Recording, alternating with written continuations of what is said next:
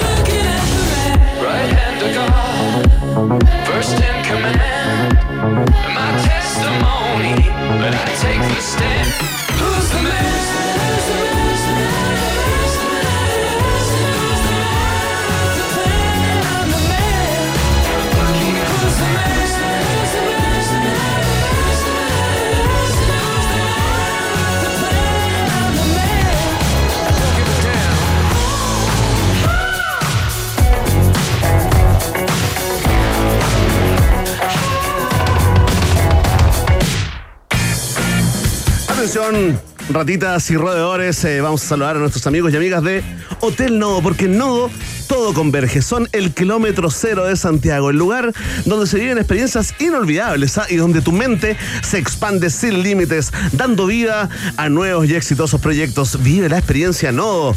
Hotel Nodo, ubicado ahí en pleno corazón de Providencia, Suecia 172. ¿Quieres más información? Eh, ¿Quieres hacer eh, reservas para el N3 restaurante o el bar Distantes? Bueno, hazlo directo en el Instagram arroba Hotel Nodo. Hotel Nodo es el hotel de un país generoso. Atención, que lo nuevo de Jetour llega a Andes Motor. Bienvenido al All New Dashing, un auto con el diseño, la tecnología, la innovación, el carácter que necesitas para el mundo de hoy. Conoce más en jeturchile.cl y súbete a una nueva manera de manejar tu vida. Jetour, una marca Andes Motor. Más información en su Instagram, por supuesto. Lo encuentras ahí.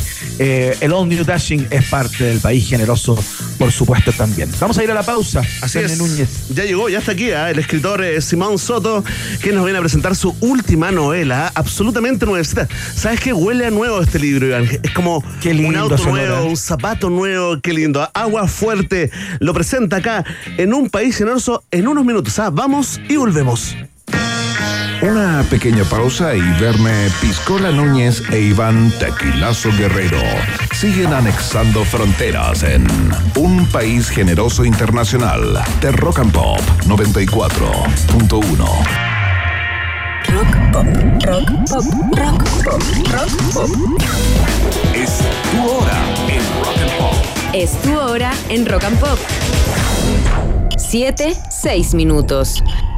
Lo nuevo de Jetour llega a Andes Motor. Descubre All New Dashing, un SUV que te permite disfrutar tus canciones favoritas con su sistema de audio de 8 parlantes Sony y una radio touch 15,6 pulgadas. Además, un sunroof panorámico y un sistema de seguridad avanzado ADAS con cámara 540 grados. Encuéntralo en jetourchile.cl a partir de 14 millones 990 mil pesos. Jetour, una marca Andes Motor. Equipamiento varía según versión. Precio corresponde a versión de entrada. Dashing MT 1.5 Turbo e incluye bono de financiamiento. Términos y condiciones en jetourchile.cl. Una marca Andes Motor. Quien mejor cuenta lo que está pasando es quien lo vive en primera persona. El País, periodismo global ahora desde Chile. Suscríbete en elpaís.com. Información relevante y de calidad.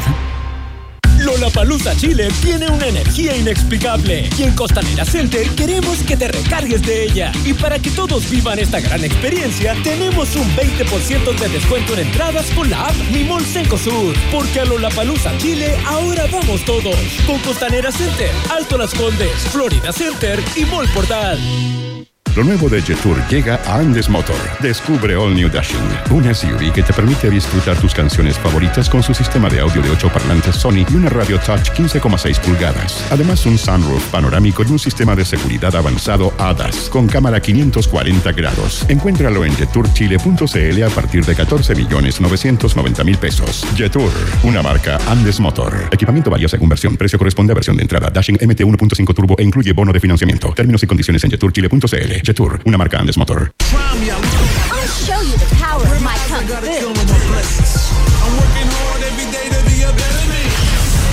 Hello there, friends. I'm Jenny Kwan, and I voice Chun Li in Street Fighter 6. I am so excited because I am coming to Festa Game. Te veo no gusto.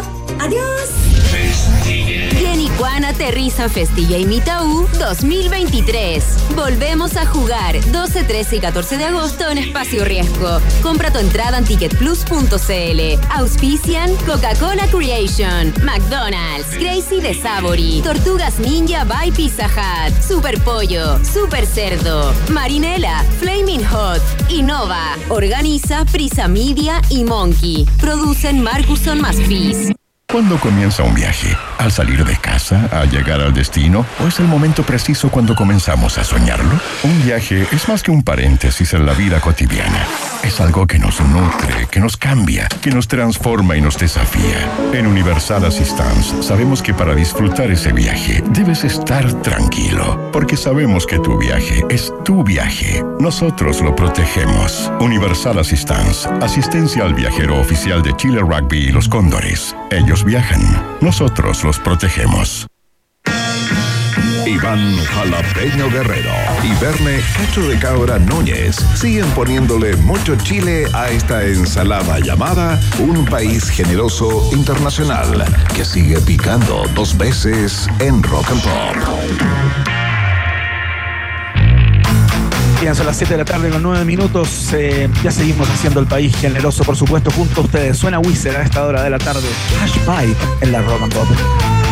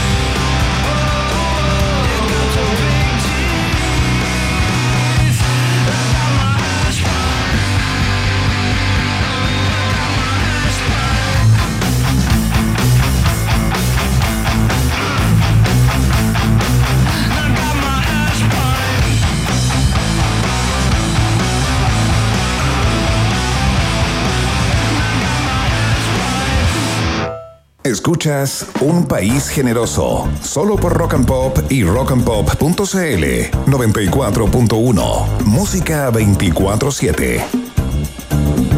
Muy bien, ya estamos con eh, nuestro invitado en estudio, pasó Racatelias como columnista. Eh, el invitado del día de hoy lo anunciábamos al principio, vamos a hablar de libros, vamos a hablar acerca de su última novela eh, llamada Agua Fuerte y es muy probable que eh, si usted no ha leído nada eh, de nuestro invitado, lo ha consumido de todas maneras, porque si no lo ha leído físicamente en algún periodo, en algún libro, digo, ha visto de todas maneras alguna de las teleseries de las cuales ha sido guio- guionista, tanto en Canal 13 como en Mega. Así que no hay por dónde escaparse de él. Verne Núñez, ¿con quién estamos? Estamos con una de las mejores plumas ¿no? de la literatura chilena, el escritor Simón Soto. Simón, bienvenido a un país generoso.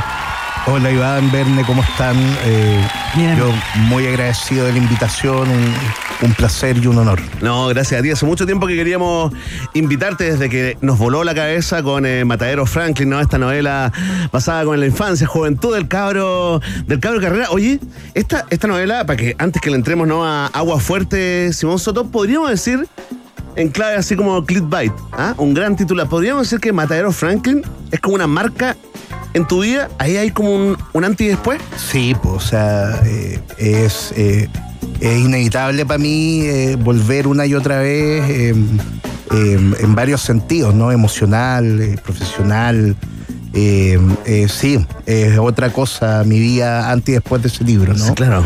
Muy premiada eh, novela que antecede, digamos, a esta que nos viene a presentar el día de hoy. Agua Fuerte.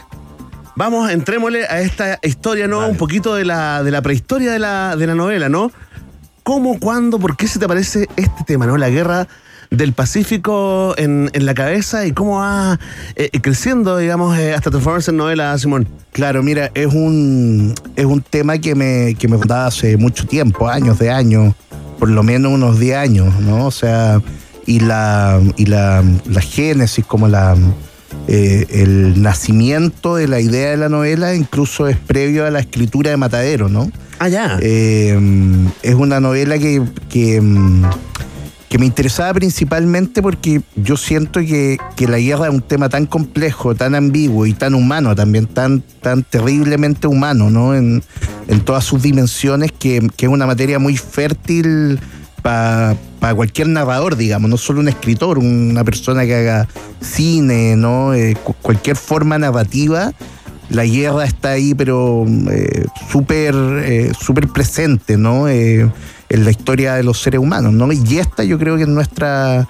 nuestra gran guerra, ¿no? Como es, es la guerra que, mm, eh, que si tú le preguntas a cualquier persona a pie, eh, algo te va a decir, ¿no? Arturo Prat te va, Claro. te va a hablar de los, Algún referente. Del, del combate naval de Iquique. De la batalla de la de- Concepción. Claro, cualquier persona, yo creo que sus hijos se han disfrazado, weón, de, de, de- marinero o de, o de Arturo Prat, weón, en el colegio. Entonces, me parecía que es un tema que, que está, eh, que, que nos atraviesa, ¿no? Pero a la vez. eh, eh, fue una guerra bastante extensa, ¿no? Eh, para un país tan joven como el nuestro. Mm, y había mucha materia, ¿no? Entonces yo dije, hay que hacer algo con esto, Ajá. ¿no? Y, mm, y eran como dos, dos cosas que se cruzaban. Primero, utilizar este conflicto bélico, ¿no? Tan importante para nosotros. Y luego tenía la imagen de un western, weón, que es un género que a mí me gusta mucho, ¿no? Tanto eh, literariamente como audiovisualmente, ¿no? Me, me- me encanta y además que creo que es un género que siempre se está renovando, ¿no? Uno, uno vuelve, eh, lo- los cineastas, los showrunners de series, Claro. vuelven a eso, ¿no? Los escritores, etcétera. Entonces tenía la imagen, weón, de, de una, de una patrulla media maldita perdida en el desierto y, y- y el trasfondo de la guerra.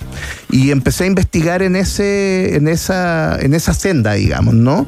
Y obviamente empezaron a aparecer eh, muchos materiales, ¿no? Leí mucho, mucho de, de la guerra, distintas cosas, eh, eh, cartas, ¿no? Ya, de, ah, escarbaste de- así como en, biblioteca. mucho, ya. mucho, mucho. Más allá de la- el adiós al séptimo de línea, te lo leíste, ¿o no? Me leí el adiós al séptimo de línea. Oye, yo también me lo leí cuando chico, fíjate. Claro, y, y también, traumado. Y también es un- una, una sensación ambivalente con respecto a ese libro, a ese libro y al de Parvex, weón, al, al veterano de Tres Guerras, que me, me- o sea, el, el adiós al séptimo de línea yo creo que, que nos, nos formó, el- se lee en el colegio, Claro. se leía, no sé. Claro. Eh, pero al revisitarlo, ¿no? Y al, y al leer el, el- sobre todo la parte de la guerra del Pacífico del, del veterano de Tres Guerras, que me parece que tiene eh, en términos historiográficos mucha, eh, mucha riqueza, pero me parecía que, que estaba ausente como la, la ambivalencia moral, que, que para mí es fundamental Claro. en, eh, eh, dramáticamente, ¿no? Y sobre todo en el contexto mm, guerra, ¿no? Sí, como que siempre eran como, como personas con una gran vocación, con un sentido patrio muy marcado y que, y que iban, ¿no es cierto? Como, con- infalibles, protegidos por y- claro, y, y todo estaba siempre muy claro, ¿no? En, en- en su propósito y, mm, y siempre había como una figura femenina a la que se le escribía cartas, ¿no? Como, Claro sí. Incluso hay, hay una La Carmela serie- Carvajal, Claro, fondo. Las Carmelas eh, Las Carvajales. Carmelas Carvajales. Hay una, una serie antigua del 13 que se llama Patrulla del Desierto, que era muy atractiva. Sí, bien una, una miniserie. eh, pero también está la figura que le hacía la Ana María Gasmuri. eh, a la cual se le escribían cartas, ¿no? Entonces ella estaba como con un vestido y recibía como en un eh, en un viejo palacio Sí. cartas de estos héroes y, y eso me parecía me, me parecía que ahí había una oportunidad también de quebrar eso y entrar en otras en otras dicotomías en, en otras fisuras entonces como que a medida que investigando y con esta idea de fondo eh, se fue ampliando la mm, lo que podía hacer con el Claro. libro. Entonces me di cuenta que, mm, que por ejemplo, que no fuese también, eh, que no se ampliara también a una novela bélica propiamente tal, era un despropósito. Primero porque también es un género que a mí me gusta mucho, me- no solo historiográficamente, no como no solo los, los libros como de, de historia militar, etcétera, sino que también algunas novelas. Por ejemplo, para mí fue muy importante Los desnudos y los, y los muertos de Norman Mailer, eh, la misma Guerra y Paz, ¿no? De Tolstoy. Eh, el, este- el- el Napoleón de Stendhal, no sé, hay, hay mucha, hay, hay mucha literatura eh, muy mm, eh, de mucha, con mucha riqueza sobre, sobre esa materia. Entonces me di cuenta que estaba rebotando la pelota, que era un proyecto más amplio, que me iba a tomar más tiempo, que era más Ajá. complejo. Entonces se fue abriendo el espectro, ¿no? Y ahí fue creciendo la novela. Y básicamente la novela tiene, mm, tiene dos partes que yo siempre la, la pensé así, ¿no? Como cuando ya estaba decidido y ya veía con mayor claridad lo que iba a hacer. Una parte que era como la novela bélica, propiamente tal, y meterse en el género, Ya, ¿no? Como con meterse- batallas, con peleas, claro, con- con y la, sangre. Y la otra, el, el, el western como Cormac eh, McCartiniano, ¿no? El Ya, western ajá. apocalíptico, Ya. que es la segunda parte. Ese medio gótico. ¿no? Claro, ese, Claro. Esa, esa- ese western como oscuro, ¿no? Y, es- y, mm, y el desafío fue en el fondo hilar estos dos, estas dos como intuiciones que tenía y que, y que me, y que me acompañaron siempre de alguna manera cuando estaba trabajando en la novela, ¿no? Tremendo. Iván, te quiero hacer una pregunta desde Vale. México. Estamos conversando con Simón Soto, eh, escritor, guionista, nos está presentando su novela Agua Fuerte, enmarcada históricamente en la Guerra del Pacífico. Y comentaba ahí, Simón, justamente que, eh, que tuviste que leer mucho, ¿no? Te documentaste bastante, me imagino, para dar cuenta de eh, los sucesos más históricos ligados a la misma Guerra del Pacífico, que son el contexto en el cual ocurre toda esta historia, que luego da un giro más hacia el género fantástico, ¿no? Pero me quedó dando vuelta eh, a propósito de lo que comentaba y de que la guerra del Pacífico es nuestra gran guerra, es la guerra que eh, nos cuentan desde que somos muy chicos, hacíamos el chiste de los disfraces, del, del corcho quemado para hacerse las patillas y disfrazarse de Prat, etcétera. Pero me hago la pregunta a propósito de todo lo que leíste y de las historias más subterráneas y las catacumbas de, esa, de ese conflicto bélico, ¿qué también nos enseñaron o qué nos enseñaron acerca de la guerra del, del Pacífico, ¿no? ¿Con, con qué te encontraste ahí cuando, cuando, cuando cotejabas, digamos, lo que aprendiste de cabro chico y la cantidad de historias eh, y de riqueza que hay en, esa, en ese conflicto? Eh, mira, principalmente me sucedió que, mm, que mm, como, como bien mencionabas tú, hay, hay, hay muchísimo material ya desde muy duro, ¿no? Como hasta están los cantones de reclutamiento, cuestiones más eh, como, mm, como gruesas para entrar y, ah, eh, libros mucho más amables también. Por ejemplo, me encontré con un eh, con un libro que compendia las cartas de un, de un hijo, un joven soldado a su padre en San Bernardo, que en ese tiempo era un pueblo Claro, eh, un medianamente- campito, digamos, claro, sí. era un campito y mm, son unas cartas hermosas donde este hijo eh, se intuye, aparece en el, en el prólogo, ¿no? Eh, que la madre había fallecido y que, mm, porque nunca la mencionan las cartas, ¿no? Entonces le escribe a este padre y mm, eh, le- siempre muy preocupado de sus hermanos eh, y, y todo muy, muy en, en pequeño, ¿no? Como en, pequeño en el mejor de los sentidos, me refiero, ¿no? Como Ajá. muy íntimo, ¿no? Em, em, Como en su em- pequeño mundo, dices tú, como su su pequeño mundo, ya. ¿no? Y, y también eh, diarios, por ejemplo, de, de soldados, de capitanes, etcétera. Entonces, em, me di cuenta que era, que era una guerra extensa y sobre todo em, que yo, claro, como cualquier chileno, em, pensaba mucho sobre todo en dos imágenes, ¿no? Eh, la campaña naval, eh, ¿no? El Huáscar, la Covadonga, exacto, el combate naval de Iquique. Eh, tenía esa imagen y tenía eh, la imagen de la, de la toma del Morro de Arica, ¿no? Eh, que es como... Y, y pareciera que, mm, que, la, que la guerra se, se circunscribe eh, como a esos hitos generales, pero es mucho más extensa, Claro.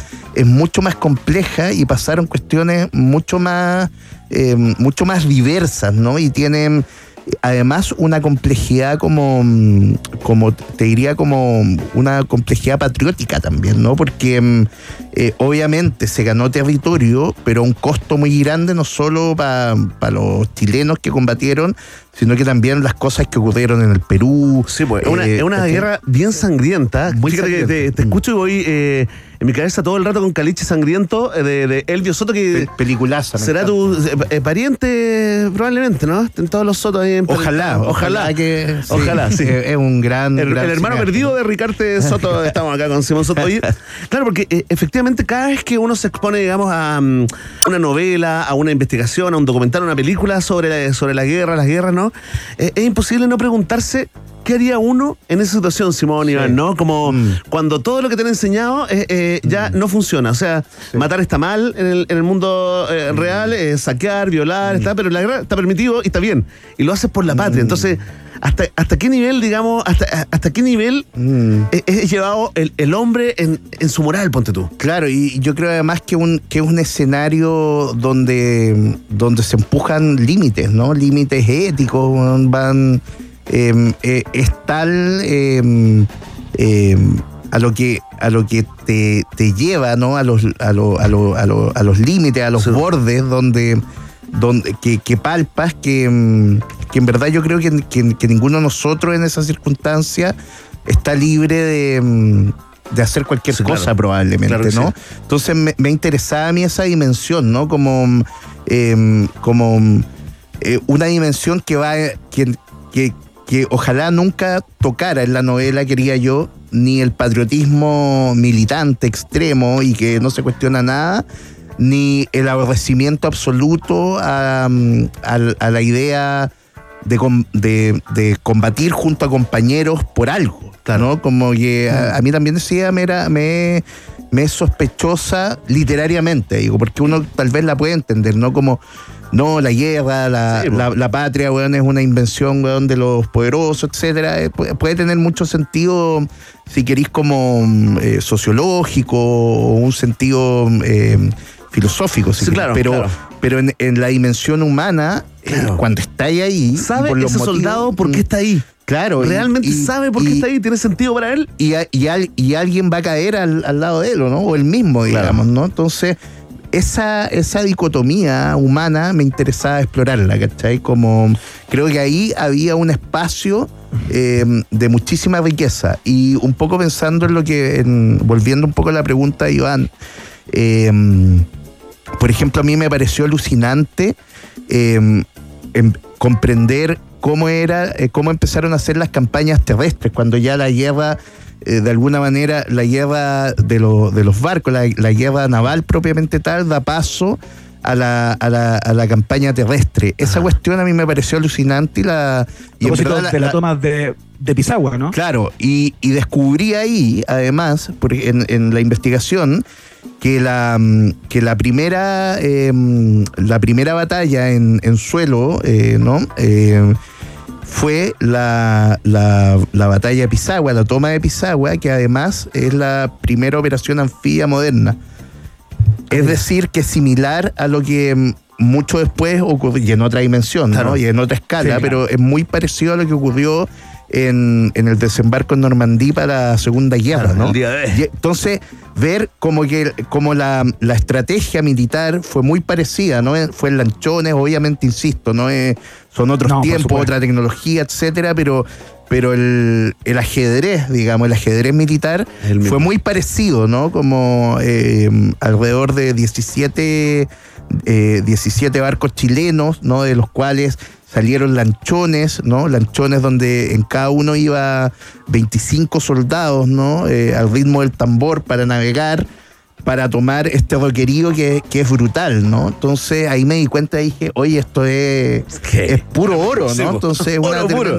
es una, Es opor- épica. es una oportunidad, pero inmensa, de, además, de- y, y un desafío narrativo meterse en esa, mm, en esa tesitura, digamos, ¿no? Entonces empecé a descubrir esas cuestiones, ¿cachai? Que entonces dije, eh, yo no sabía la relevancia que había tenido esa batalla, ¿cachai? Como, porque insisto, mi manejo del tema era como cualquier Nivel usuario, un- escolar. ne- claro, Escolar promedio, sí, entonces, entonces empecé Villalobos. claro, entonces dije, hay mucha, hay mucha riqueza y mucha oportunidad en esta cuestión.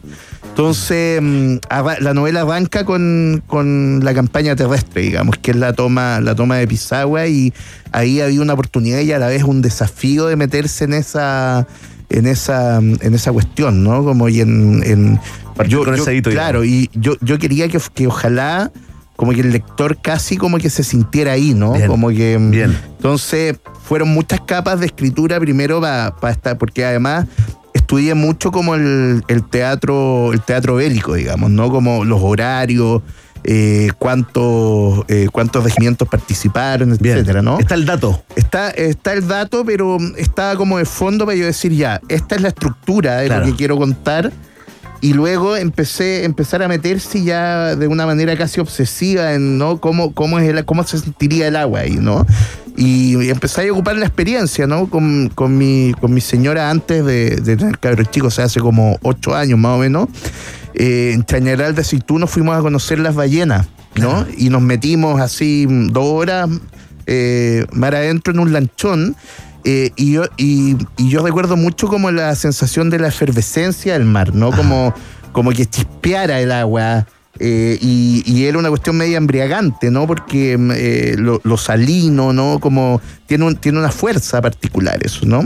Eh, entonces, todo, toda experiencia me, me empezó a, a ser útil en la narración de eso, ¿no? Como para poder meterme en todas las dimensiones Tremendo, sensoriales de esa cuestión, ¿no? Entonces- Estamos dentro, ¿eh? estamos desembarcando en estos momentos con Iván ahí en, eh, en Pisagua. Te quiero hacer una pregunta, Guerrero. Sí, no, le quería preguntar porque nos queda muy poco tiempo, pero creo que eh, sería, sería interesante y justo también, Simón, eh, darle una vuelta, hacer una breve descripción e invitar eh, a los lectores a, a- a la parte más fantástica que tiene esta historia. Tú hablabas de Mm. este escuadrón, ¿no? De, de- de- de gente más bien, más bien como extraviada dentro de este conflicto bélico que toma otra ruta y se ponen a buscar una suerte de, de manantial eh, o un curso de agua que tendría ciertas propiedades increíbles, ¿no? Que es, que es la manera Mm. en que salimos de la parte más historiográfica Claro. y de la historia dura. Cuéntate un poco eh, cómo es esa, esa búsqueda, ¿no? De esta, de esta, Claro. de este giro en la, en la historia. y que es el- lo que le da título a la novela, ¿no? Agua Claro. Fuerte, ¿no? Esta especie de mito. Eh, a mí me interesaba también en la, en la novela, ya que había tanto, me empecé a dar cuenta que había eh, tanta materia histórica.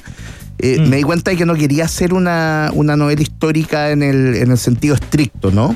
Entonces empecé a buscar como elementos que quebraran eso, ¿no? Y que no fuera eh, solo la, ¿no? Eh, se podría haber llamado la batalla Pisagua, por ejemplo, claro, ¿no? el no- desembarco. el desembarco, alguna. Y yo no quería que fuera eso, quería que tuviera, eh, que tuviera una mayor complejidad. Y, mm, y, para mí el tema como, como de la fe, digamos, ¿no? Como es una cuestión que me interesa mucho, más que como creyente, como, mm, eh, creo que como, como mm, literariamente, digamos, Ajá. ¿no? Entonces, el- la idea del, del agua fuerte y este mito surge em, primero para dotar a la historia de otra capa, de otra capa de complejidad, y en segundo lugar, em, es una especie también como de, em, de metáfora, ¿no es cierto?, del, del credo, de las quimeras Ajá. que siempre han empujado a los seres humanos, ¿no? Claro. Hoy día se llama inteligencia artificial, ¿no? Que es algo supremo y que no sabemos para dónde va a llegar, ¿no? Aunque lo hayamos inventado, ¿no? La fe también la inventamos nosotros y, y- y todavía eh, eh, sigue teniendo eh, ribetes, weón, eh, impredecibles, ¿no? Eh, con, eh, eh, con los talibanes, eh, con el abuso de los curas, Claro. digamos, ¿no? O sea, lo que nos inventamos, ¿no es cierto?, para trascender, eh, tiene consecuencias. Eh, y eso es porque queremos, weón, sobrevivir y ser inmortales finalmente. Si la muerte es una cuestión aterradora, ¿cachai? Es, es terrible. La única certeza que tenemos cuando nacemos es que nos Claro. vamos a morir. Es una estafa esto, ¿ah?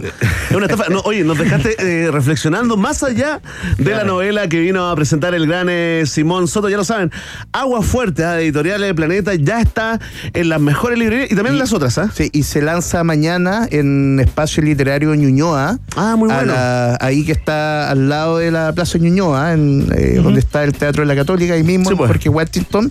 Eh, se lanza a las 7 de la tarde. Presentan Matías Rivas de Ediciones UDP y Bernardita Bravo, que es una gran escritora también. Perfecto. Una amiga y escritora. Oye, eh, Simón, estaba tan buena la conversa que se me olvidó recordar de que estamos regalando dos ejemplares. Los regalamos otro autografiado, depende de ti, ¿eh? Sí, Ya. obvio, feliz. qué buena onda, porque tú sabes que uno nunca sabe con el divo que se va a encontrar. Por ejemplo, oye, no voy a estar firmando un libro para alguien que no está acá. No. Podría ser una o sea, respuesta. Feliz de, Oye, no, una mosquita. Te agradecemos, así que eh, pídanlo, digamos, eh, así de simple, a través de esa red social decadente, ex Twitter, ¿ah? llamada X eh, ahora, pídenlo con el hashtag Un País Generoso, yo quiero el libro, yo quiero Agua Fuerte, el libro, la nueva novela del gran eh, Simón Soto. Simón Soto, te queremos eh, agradecer eh, tu presencia hoy acá en Un País Generoso. No, a Chao, usted, Simón, que te vaya muy bien. Un, un placer, muy agradecido, lo disfruté mucho el momento. No, tremendo, tremendo crack acá, Simón Soto, autor de eh, Matadero Franklin, ahora nos presenta Agua Fuerte. Vamos a saludar eh, a nuestros auspiciadores, eh, Iván Guerrero, y ya vamos a, a la pausa y el viaje en el tiempo. Lo nuevo de Jetour llega a Andes Motor, ya está, ya está disponible. Bienvenido, el All New Dashing, un auto con el diseño, la tecnología, la innovación, el carácter, la estampa que necesitas para el mundo de hoy. Conoce más en jeturchile.cl y súbete a una nueva manera de manejar tu vida. Jetour, una marca Andes Motor. Vamos a la pausa, al corte. Tenemos viaje en el tiempo a continuación. Sigan en la 94.1. Vamos y volvemos. Hacemos un pequeño alto y al regreso, Iván Carrusel Guerrero y Verne Cachureos Núñez vuelven con más Un País Generoso Internacional en Rock and Pop. Tem- tem- tem- Temperatura rock. Temperatura pop. Temperatura rock and pop. En Arica 19 grados. y en Santiago. 16 grados. Rock and Pop. Música 24-7. Lo nuevo de Jetour llega a Andes Motor. Descubre All New Dashing, una SUV que te permite disfrutar tus canciones favoritas con su sistema de audio de 8 parlantes Sony y una radio touch 15,6 pulgadas. Además, un sunroof panorámico y un sistema de seguridad avanzado ADAS con cámara 540 grados. Encuéntralo en jeturchile.cl a partir de 14 millones 990 mil pesos. Jetour, una marca Andes Motor. Equipamiento varía según versión. Precio corresponde a versión de entrada. Dashing MT 1.5 Turbo e incluye bono de financiamiento. Términos y condiciones en Jetour, una marca Andes Motor. Todo converge en Hotel Nodo. Es el kilómetro cero de Santiago, el lugar donde se viven experiencias inolvidables y tu mente se expande sin límites para crear nuevos proyectos. Aquí la ciudad cobra vida. Ven y vive la experiencia Nodo. ¿Es Nodo o nada? Hotel Nodo, Suecia 172, Providencia. Más info en Instagram arroba Hotel o en hotelnodo.cl. Bienvenidas y bienvenidos Hotel Nodo. Es importante saber lo que pasa, pero aún más es que te lo cuenten desde donde está pasando. El País, periodismo global, ahora desde Chile. Suscríbete en elpaís.com. Información relevante y de calidad. Con Mastercard tienes beneficios y descuentos para disfrutar en todas partes. 40% de descuento los martes en McDonald's y Papa John's a través de Uber Eats. 30% de descuento los miércoles en cupos.cl para comprar tu pasaje en bus. Un mes de suscripción al nivel 6 de Mercado Libre. Y hasta tres meses de suscripción a Uber One. Descubre estos y otros beneficios en mastercard.cl slash promociones. Disfrutar las cosas simples de la vida. Priceless para mí. Mastercard. ¿Te gustaría conocer historias de personas que están cambiando el mundo? Entonces no te pierdas la nueva temporada de Ruta Verde Sostenibilidad en Movimiento. Sorpréndete conociendo inspiradoras historias relacionadas con la alimentación, salud, energías renovables y mucho más. Porque el futuro ya llegó. Estreno 21 de julio a medianoche después de Casado con Hijos. Conduce Tita Ureta y Eliseo Salazar. Todos los viernes solo por las pantallas de Mega. Presenta SQM Soluciones para el Desarrollo Humano. Papá, papá, papá, papá. Tranquilo, ¿qué, qué, qué pasa? Escúchame, por favor. No, no, no me asustes, ¿qué pasó, pues? Ya salieron a de Festikids. Quiero ir, quiero ir, quiero ir. obvio. Todos los niños y niñas quieren ir a FestiKids en el mes del niño. Un panorama creado especialmente para los más pequeños, lleno de música, alegría, color y muchas sorpresas. FestiKids mes del niño, presentando al payaso Plim Plim y mi perro Chocolo con su nuevo y exitoso show. Domingo 20 de agosto en Gran Arena Monticello. Asegura tus entradas en topticket.cl. Produce Darle start a las ideas de startup es ser un banco para todos y para cada uno. Banco Estado es el banco que cree en apoyar las nuevas ideas para las nuevas economías. Banco Estado, un banco para todos y para cada uno. Infórmese sobre la garantía estatal de los depósitos en su banco o en cmfchile.cl. Este viernes 11 de agosto celebramos el natalicio del músico, poeta, compositor, productor, cantante, rompecorazones y arquitecto de la música latinoamericana, Gustavo Cerati.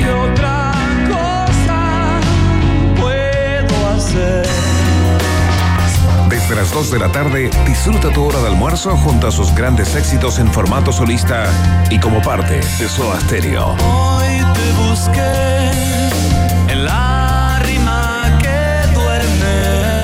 Viernes 11 de agosto a las 2 de la tarde, solo Gustavo Cerati en Rock and Pop y rockandpop.cl. Conectados con la música 24-7. Te invitamos a participar de O Santiago 2023. En esta sexta edición, nuestra temática central es la ciudad y sus memorias. Durante 10 días podrás conocer proyectos urbanos y rurales que nos recuerdan la importancia de la vida colectiva, sitios de memoria y derechos humanos y prácticas tradicionales y contemporáneas en las 52 comunas de la región metropolitana. O Santiago 2023, del 17 al 27 de agosto. Más info en osantiago.cl y nuestro Instagram O Santiago. Organiza Fundación Aldea en alianza con el Gobierno de Santiago. Colaboran El Mostrador, Ladera Sur y Prisa Media. En Rock and Pop, Iván Acapulco Guerrero y Verne Cachagua Núñez vuelven a colorear la plurinacional bandera de un país generoso internacional en la 94.1.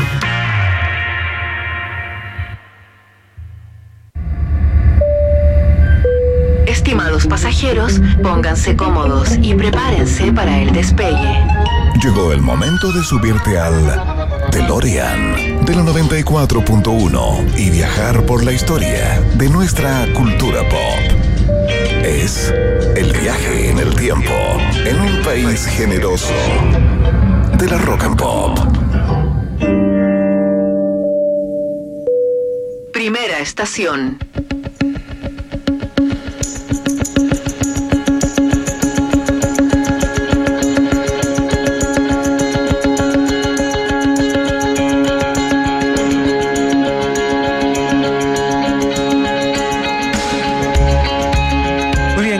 Queridas habitantes del país generoso, bienvenidos y bienvenidas a este viaje en el tiempo. Vamos a partir con un doblete de Verne Núñez porque tenemos dos efemérides que nos eh, remiten necesariamente a los irlandeses de eh, YouTube. Porque en el año 1987 llegó al primer lugar del ranking Billboard, eso es en los Estados Unidos, la canción I Still Haven't Found What I'm Looking For, que es una tremenda canción. Tremenda canción. Califica de. Sí, califica de himno completamente. Es la segunda pista de este álbum llamado The Joshua Tree, una de las grandes obras de los irlandeses, que salió ese mismo año, también en el año 1987. No es el primer sencillo, es el segundo sencillo de, de este álbum. eh, y la canción fue un exitazo eh, y se convirtió en el segundo sencillo número uno consecutivo eh, de la banda en el Billboard Hot 100 de los Estados Unidos, mientras alcanzaba un prestigioso número 6 también en las listas de singles de eh, UK, ¿no? Del Reino Unido. Eh, y es de estas canciones que surgen eh, por cosas como bastante fortuitas.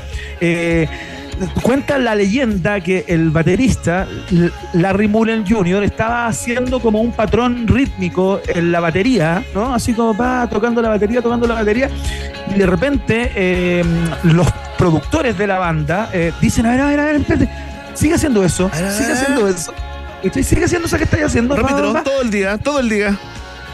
Exactamente, y el tipo va y se empiezan como a sumar, ¿no? Eh, en este, en este ritmo que es medio monótono. Es una canción eh, casi de una sola nota, ¿no? Es una canción muy como eh, aparentemente plana, pero que tiene muchas capas a propósito de lo que hizo después con la guitarra de Edge, la voz de Bono, el bajo de Clayton y todo, que le dan como la, la- la- el espesor que, que la canción tiene, ¿no? Eh, pero claro, es una canción que rinde homenaje a la búsqueda de aquel momento de YouTube, que era eh, como indagar en la música de los Estados Unidos, ¿no? El Joshua Tree era como esa búsqueda, lo replicaron en el disco Ratland Hum eh, y luego eso ya queda atrás cuando aparece el Aston Baby y vuelven definitivamente a sus raíces más europeas, ¿no? Pero es una tremenda canción, ganó montones de premios. Iván. montones de premios.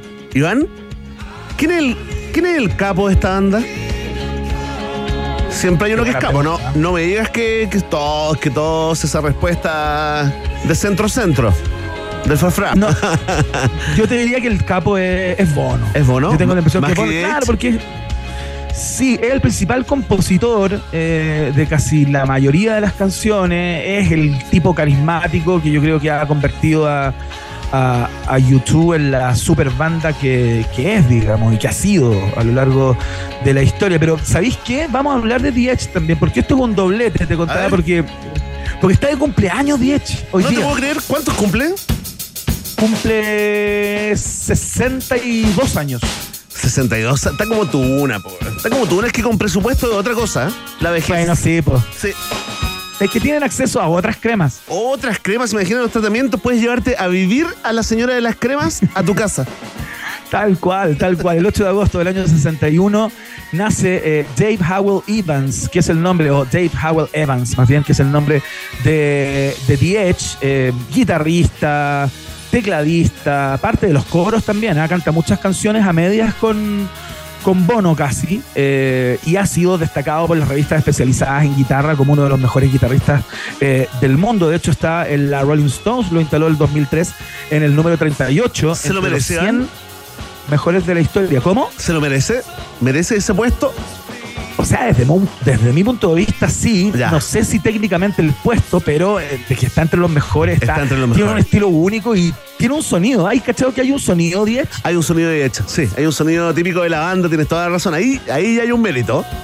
Absolutamente, po, absolutamente. Aparte, ha tocado con tipos de la talla de Johnny Cash, B.B. King, ha tocado con la Tina Turner, es muy amigo con Ronnie Wood también, han hecho cosas juntos. Eh, Estuvo in- eh, eh, incorporado en los proyectos pe- personales de Bra- Brian Eno. Es increíble que sigan siendo amigos eh, Bono con DH después de tanto tiempo.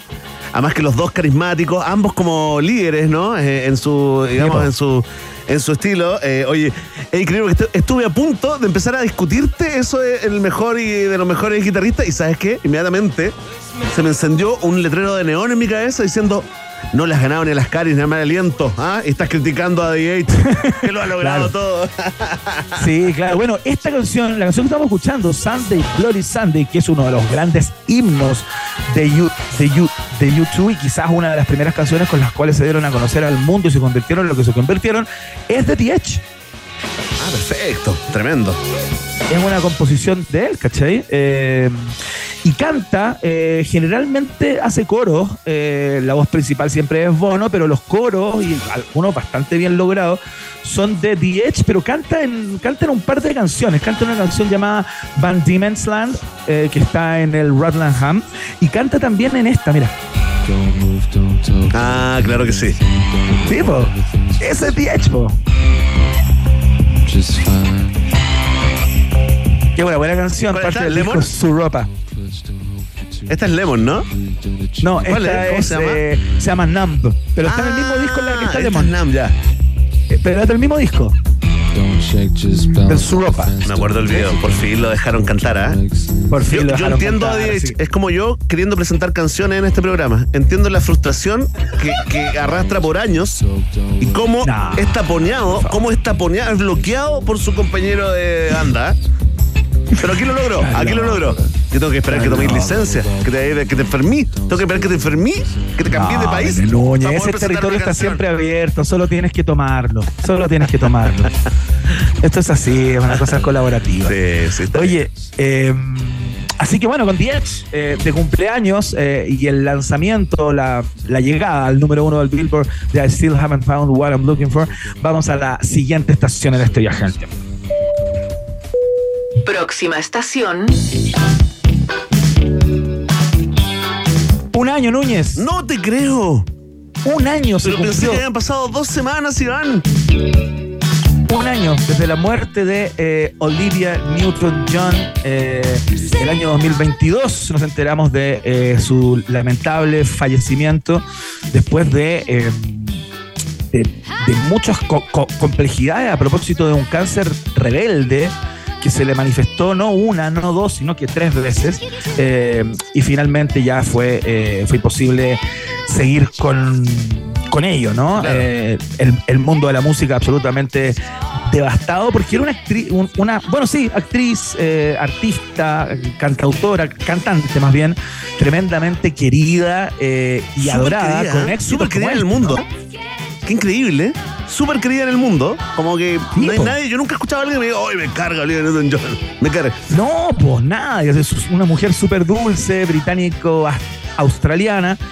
eh, que eh, se ganó el corazón de la gente también a propósito de sus películas. Yo creo que eh, lo que ocurrió con Gris, por ejemplo, cuando ella recién iniciaba y tenía una tímida hasta ese momento, digamos, participación en el mundo de la música, eh, se ganó al planeta. ¿Tú caché que participó, como tantas otras figuras que han pasado por este viaje en el tiempo, en el Festival de Eurovisión? Sí, claro. En el año 1974 representó al Reino Unido en ese festival y salió cuarta porque fue el año que ganó a ABBA con Waterloo. Le tocó. Le tocó. Le tocó, Le tocó una- oye, no, y, además la, la queremos mucho porque se bancó John Travolta. ¿eh? Bueno, Toda sí. una película que debe ser, qué pesó y lo que debe ser eso.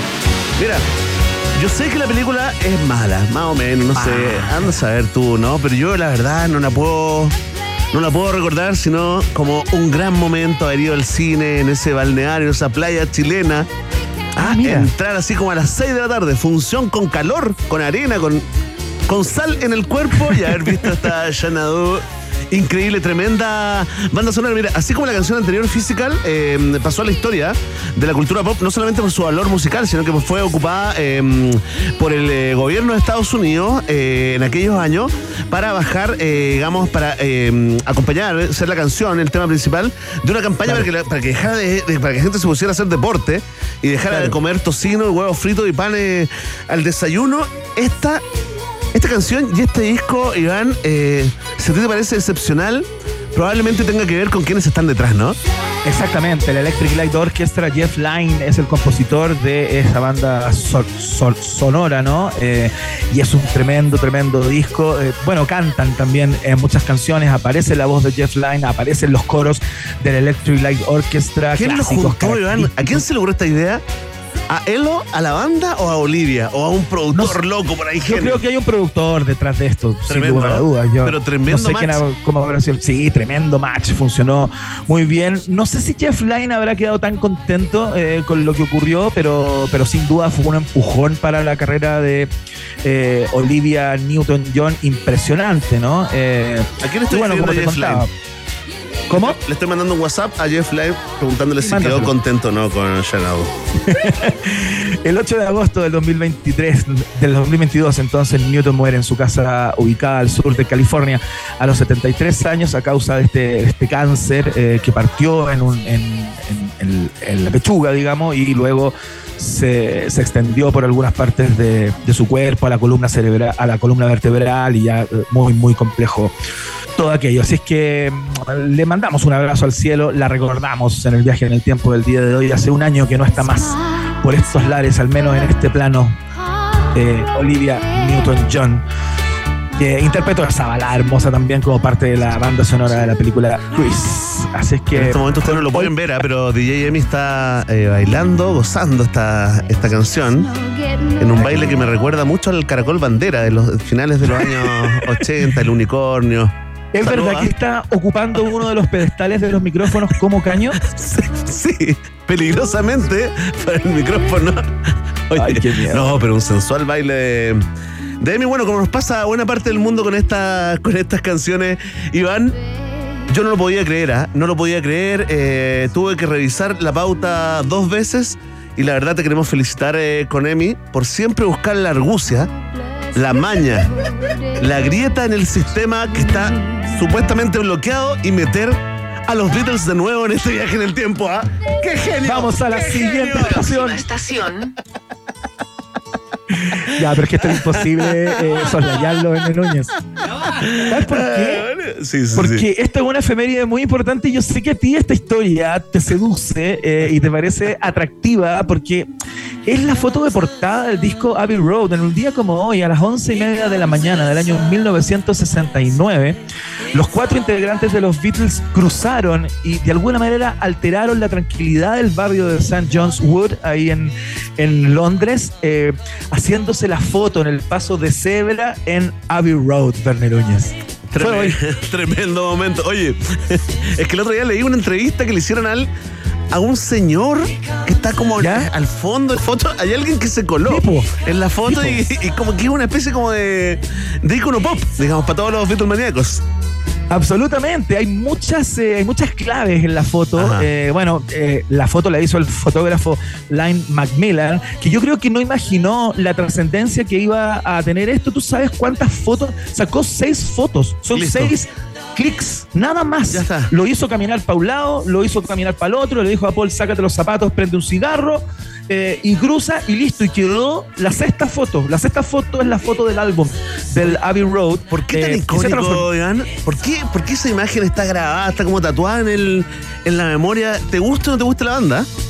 Bueno, porque tiene muchas tesis asociadas y vinculadas. Por ejemplo, eh, tú mencionabas los elementos que aparecen en la foto. Justamente está ese Volkswagen, ¿no? Eh, que se puede ver, que tiene una patente LMW281F. Y algunos con- conspiranoicos en su momento lo tomaron como un mensaje encriptado sobre este mito, ¿no? Sobre esta supuesta muerte de Paul. Eh, de Paul McCartney, que la persona que va cruzando ahí Ya no la calle. a- descalzo y con el cigarro encendido no es Paul, sino una persona que lo habría reemplazado. Mr. ¿no? Campbell. Eh, Mr. Campbell. Mr. Campbell, tal cual. Entonces es una cosa muy, muy curiosa. Fuera Eh, cierto, ¿ah? Fuera. Yo estoy seguro. ¿tú cachai Estoy seguro que el video que subió ayer José Luis Pirales es un doble también. Bueno, tú cachai que ese auto eh, lo vendieron después de mucho, mucho tiempo. Fue subastado en el año 86 finalmente a un precio millonario. Tú cachai que intentaron sacar el, el auto de ahí para que no ensuciara el plano, digamos, pero no encontraron al dueño ese día de la mañana. ¿Cachai? Entonces apareció el auto ahí. Bueno, y tiene un significado también porque todos los fanáticos ligados a estos misterios eh, vinculados a esta, a esta portada eh, dicen que es como una suerte de como que la foto adelanta la despedida de los Beatles o el fin de los Beatles con, con una composición media religiosa, ¿no? Eh, aparece Paul McCartney descalzo, eh, de alguna manera dejando eh, sus zapatos, ¿no? Con, con la banda o con la historia de la banda. Luego aparece John Lennon vestido de blanco, Ringo Starr aparece con ropa negra y luego George Harrison le imponen el personaje supuestamente del enterrador, del, del tipo que entierra, que cava la tumba de la banda, ¿cachai? Al ser el último de la fila. Entonces, está lleno de significados, ¿no? Ah, no, Eh, a los cuales uno puede dar feo o no. eh, pero bueno, fue todo muy fortuito. Iban a hacer otra portada, nada que ver. Y a McCartney se le ocurrió hacer esto como para probar, para cachar. eh, y fue finalmente eh, la portada que quedó, porque estaban haciendo el disco ahí mismo, en el estudio. Entonces dijeron, ya, vamos a ver que salgamos a la calle y hacemos una foto y ya. Sí, es- era una banda que, como tú bien sabes, ya estaba en proceso de descomposición, ¿no? Así que esta foto icónica, eh, a propósito de la cual en el día de hoy, eh, entiendo que Billboard hizo una mm, hizo un compilado con las 100 portadas más eh, icónicas del mundo del rock. De hecho, hay una nota en rockandpop.cl y en nuestra cuenta de Instagram en donde pueden ver cuáles son esas 100 eh, portadas a propósito de esta, eh, que, no sé, que no sé si está como la número uno, pero que es icónica, es icónica. Oye, estaba leyendo lo de la patente del Volkswagen, me dejaste loco con eso. Fíjate que LMW significaría, según las teorías conspiranoicas, el, eh, la, abrevi- la abreviatura del nombre de la mujer de Paul McCartney, de Linda McCartney y la W de Widow, Linda McCartney viuda. Y el Linda 281F, McCartney, claro. ¿no? Que leído erróneamente como, como 28 if. ¿Ah? 28 if. Ya, si es que cambias el 1 por una I, supuestamente hacía referencia a la edad que tenía McCartney el año 69. Notable. si es que hubiera estado Notable. vivo, know, sí. Bueno, se puede hacer de todo, Iván Guerrero. eh, tremendo. Ah, ¿nos queda otra estación en el tiempo o, o nos vamos así? Sí, queda una estación, pero estamos muy cortos eh, en la hora, Benet Núñez. Podemos dejarla sonando simplemente en el año 1995. Julio lanzó esto. Tremendo, ¿ah? Gangsta's Paradise. Ya está, po. ¿Qué más se puede Sí, po. decir? Bravo. También lo ganó todo, todos los premios al Así video, es. a, El legado. quién sé yo. El legado, al legado. de Julio, ¿ah? Fue incluido en la película Mentes Peligrosas del año 1995. Con la y gran ahí, bueno, Michelle Pfeiffer. Exactamente, con Michelle Pfeiffer y ahí agarró un vuelo impensado y convirtió a Julio en un millonario con una canción.